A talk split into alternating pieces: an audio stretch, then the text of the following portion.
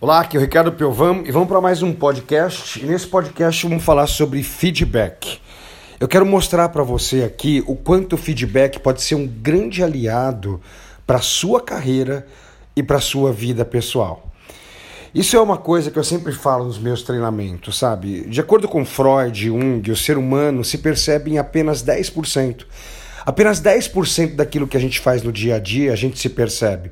90% das coisas que nós fazemos nós não percebemos.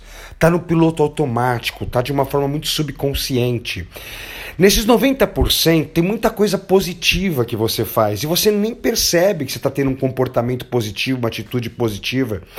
O problema é que nesses 90% tem muita coisa negativa que a gente faz. Tem muito comportamento limitante, tem muita coisa errada.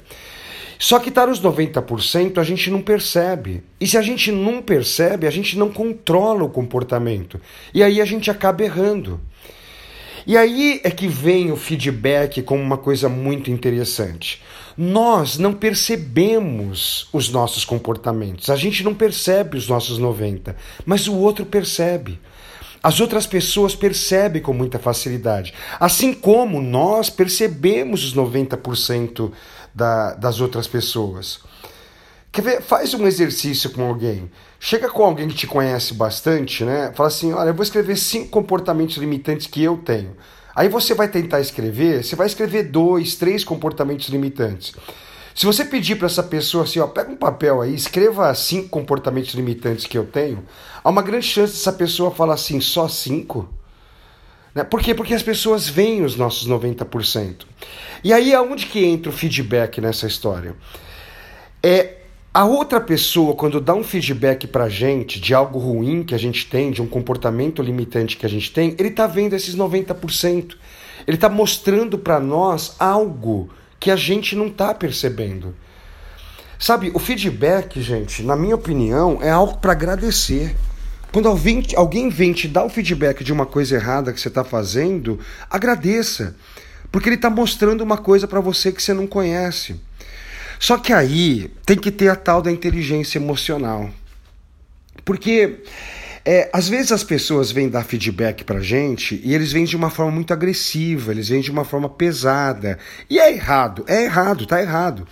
Mas pessoas com inteligência emocional, elas conseguem separar as coisas. Elas pensam assim: opa, isso que essa pessoa tá me dizendo tá certo ela tem razão nesse comportamento negativo que ela está apontando para mim, nesse ponto que eu fiz errado. A forma como ela está me aplicando esse feedback está errada. Essa agressividade dela, essa prepotência, essa forma pesada que ela está vindo. Pessoas com inteligência emocional conseguem fazer essa distinção. Então, a minha sugestão, da próxima vez que alguém for dar um feedback para você de algo errado que você está fazendo, separe. Poxa, o jeito que ela está vindo está errado, mas será que o que ela está falando não está certo? E se ainda ficar uma dúvida se o, o o que ela está falando, se você tiver dúvidas sobre o que está certo ou não, peça a percepção de outras pessoas. Pergunte para outras pessoas, porque essas outras pessoas também conseguem ver os seus 90%. E aí elas podem validar ou não validar. Então, olha a importância né, de você receber bem um feedback do seu líder, receber bem um feedback do seu marido, da sua esposa, do seu pai, da sua mãe. Eles estão apontando aquilo que eles percebem. E acredite. Agora eu vou falar uma coisa um tanto filosófica, mas pode acreditar nisso que eu vou falar. Feedback é um processo de amor que visa o desenvolvimento do próximo. Acredite. Enquanto o seu líder te dá feedback, ele ainda te ama. Né? Não é o amor eros que a gente está acostumado, é o amor filha. Né? Um dia vamos até gravar um podcast sobre isso, os cinco significados do amor. Mas ele ainda, o seu líder quer que você acerte, ele quer que você melhore para você poder continuar. Enquanto o seu marido, a sua esposa dá feedback, acredite, eles ainda te amam. Eles acreditam que é possível fazer uma mudança, as coisas ficarem bem. O dia que esse marido, essa esposa parar de falar, começa a se preocupar, porque talvez o amor acabou. Então, a inteligência emocional está muito nisso, de a gente conseguir distinguir as coisas e entender que todo o processo de feedback ainda existe um amor, uma busca pela uma melhora, uma busca pelo desenvolvimento.